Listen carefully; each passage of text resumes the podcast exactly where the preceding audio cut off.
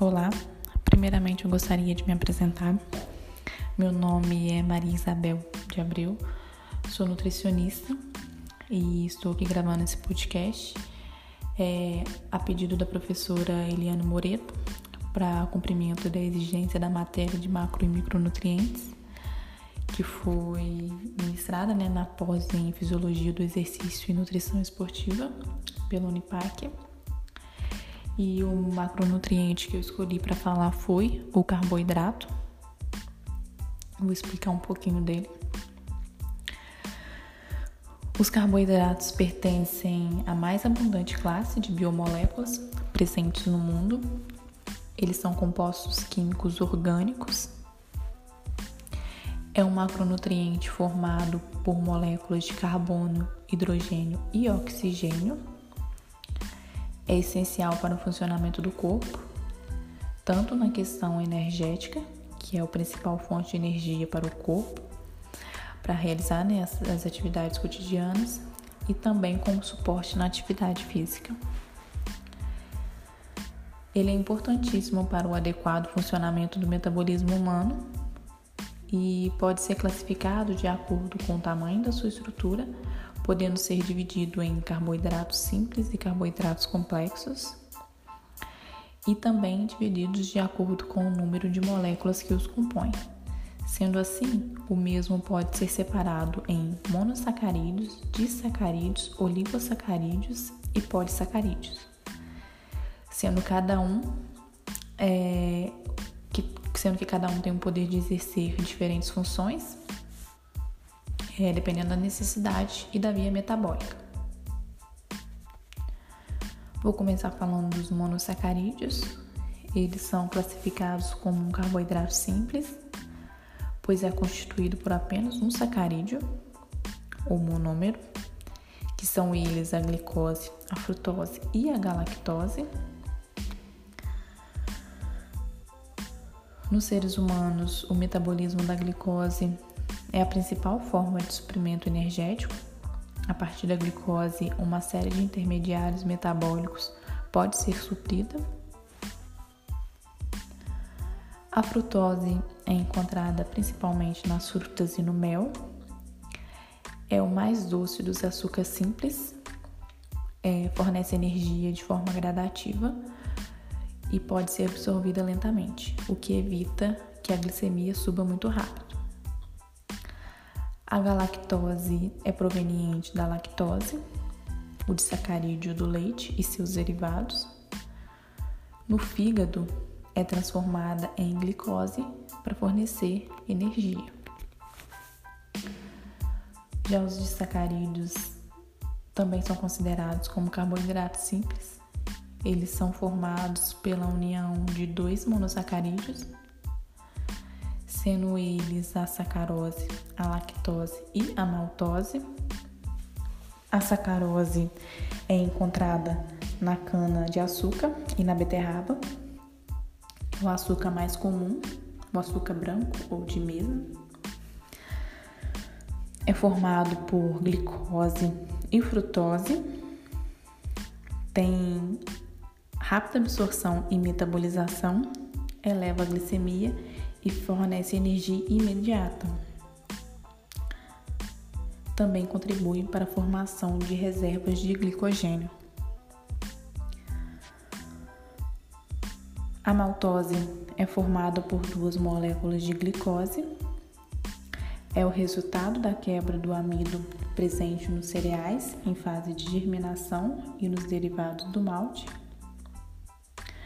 Já a lactose é, é o principal açúcar presente no leite, sendo de 5 a 8% no leite humano e de 4 a 5% no leite de vaca. É composto por glicose e galactose, sendo o açúcar menos doce. O oligosacarídeo é classificado como carboidrato complexo ele é formado pela união de 3 a 9 monossacarídeos, sendo eles as dextrinas, maltodextrinas. A maltodextrina é um polímero de glicose que fornece energia devido ao mecanismo enzimático que ocorre no intestino, até sua forma mais simples de glicose. Evita que tenha picos de, de glicemia, além de ser ótimo percussor para a síntese de glicogênio muscular. Ela é muito utilizada no âmbito esportivo como suplementação.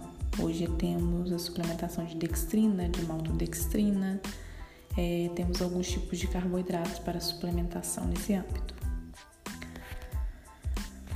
Por último, nós temos os polissacarídeos, que são os carboidratos complexos também, e são formados pela união de mais de 10 monossacarídeos ou monômeros, sendo eles o amido e o glicogênio. O glicogênio é a forma de estoque da glicose nos humanos e o amido a forma de estoque nos vegetais.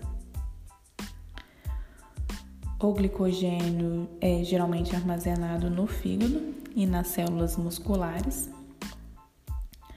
Quando os níveis de glicose plasmática, glicemia, diminuem, o glicogênio é quebrado por hidrose para liberar os monômeros de glicose que as células podem absorver e usar.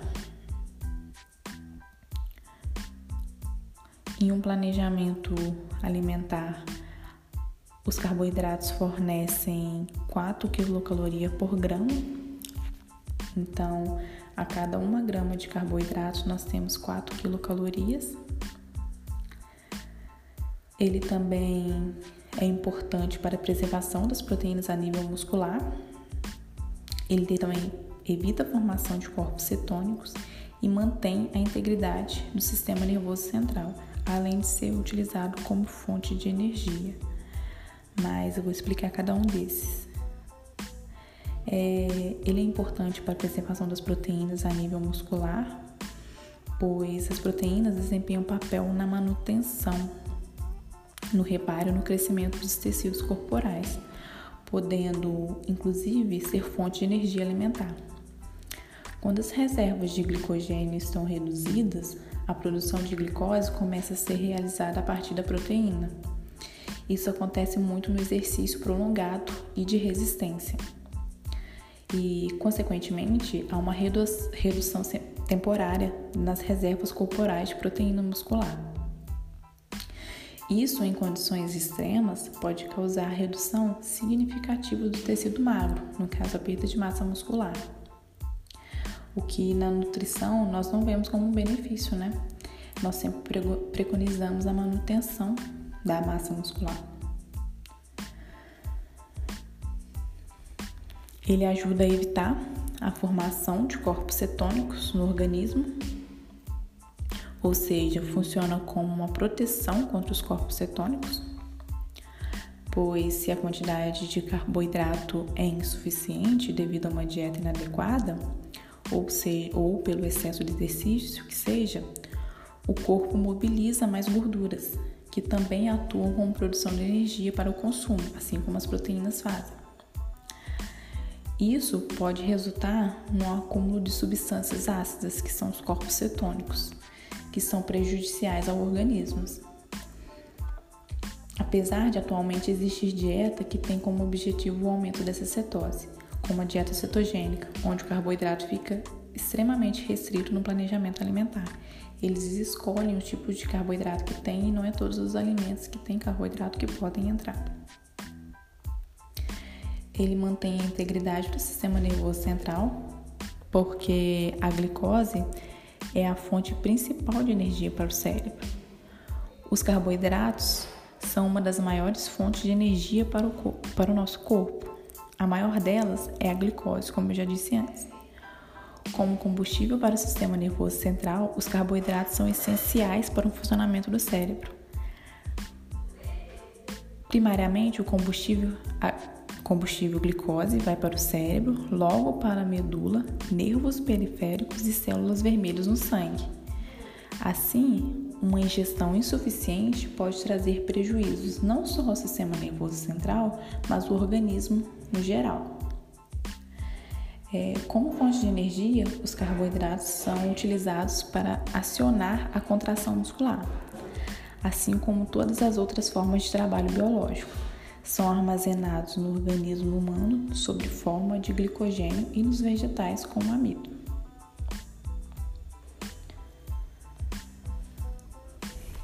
Alguns fatores podem influenciar na absorção do mesmo, como problemas na digestão, presença de gorduras e proteínas no planejamento alimentar. E isso, isso é muito benéfico em certos casos. Eu vou explicar por que mais para frente. É possível consumir carboidratos através de suplementos alimentares. Dentro deles nós temos gel de carboidrato, maltodextrina, dextrose e palatinose que é válido lembrar que sempre deve ser, deve ser prescrito por um profissional capacitado e também pode ser obtido pelos alimentos presentes no dia a dia, como os pães, cereais, farinhas, doces, frutas e tubérculos, mandioca, batata, inhame e alguns outros. Os carboidratos também têm diferenciação em relação aos, aos níveis de índice glicêmico, por isso que eu falei que os níveis de a, a quantidade de gordura e proteína na refeição pode ser benéfica nessa absorção no nível quando a gente pensa no índice glicêmico do, dos alimentos.